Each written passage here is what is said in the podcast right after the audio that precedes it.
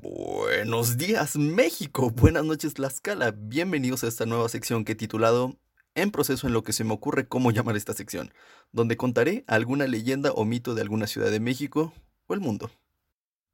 Comenzaré con un lugar que de por sí suena místico. Gracias al saludo inicial, muchos han deducido que soy de ahí y podría parecer curioso que quiera comenzar con una leyenda de este lugar, pero al igual que a ti en esta cuarentena me sucedió una de esas ocasiones en las que estás viendo cosas que verdaderamente te interesan y terminas viendo un güey derritiendo tornillos. Me sucedió eso y terminé leyendo sobre esta leyenda proveniente de Tlaxcala. Ya que determinamos que Tlaxcala definitivamente es un lugar real, de este lugar viene la leyenda de las Tlalhuepuchi. Gracias a que soy un hombre de mundo, en mis diversos viajes a Toluca aprendí el náhuatl, y significa saumador luminoso. El nombre viene debido a que, según la leyenda, se pueden convertir en cualquier animal, pero de aspecto luminoso. Hmm, un perro brillando. Mm, seguro es su celular, nada que ver por aquí. Además, posee el superpoder que cobradores de Coppel y los testigos ya quisieran. Se puede meter a las casas transformándose en niebla luminosa. Nos debe 20 mil pesos. Pero parece que su nivel de ataque no es tan grande, pues basta poner una cruz o unas tijeras en forma de cruz, una cruz elaborada con monedas o arroz, una cruz de estambre o una cruz de cruces. En pocas palabras, no te compliques y compra una cruz. Y agua. Son muy cochinas aparentemente. Estas mujeres toman estas formas mediante rituales chamánicos para poder saciar su sed de sangre.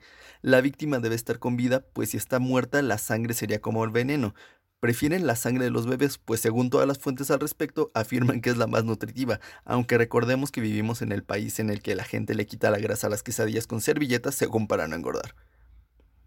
Además de estos toques de santería, se afirma que son capaces de realizar hipnotismo. Es por eso que no pueden ser descubiertas durante el ataque a un bebé, una de las tantas cosas curiosas es que son seres solitarios. Cuando se encuentran no pelean, solo tratan de advertirle a la otra que determinada víctima es suya y que no dejarán que lo tocara bajo ningún motivo. O sea, son básicamente los narcos de las leyendas. Cuando antiguamente se descubría que una mujer tlalhuepuche en una comunidad se la sometía a un juicio popular y se le ejecutaba sin más trámite. La última ejecución sucedió en 1973 en Tlaxcala.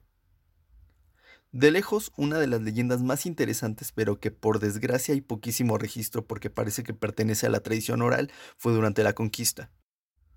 Cortés envió una carta a Carlos V, pidiéndole unos chocolates e informando de diversos lugares donde se había encontrado personas que morían con extrañísimas marcas en el cuello, Carlos V envió una carta al Vaticano alegando santería, y en noviembre de 1528, 27 sacerdotes militares desembarcaron en el puerto de Veracruz, y desde ese punto hasta la capital recolectaron información, testigos y se llevó una... no puede ser definida de otra manera, cacería de brujas.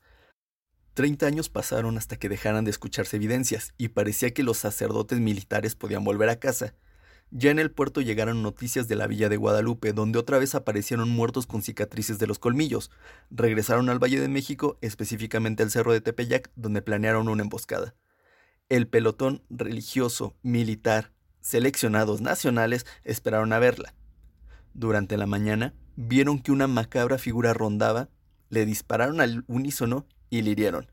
Ahí mismo donde le dieron alcance, la quemaron viva, reduciendo las cenizas. En el sitio nació un árbol de tronco negro y flores rojas.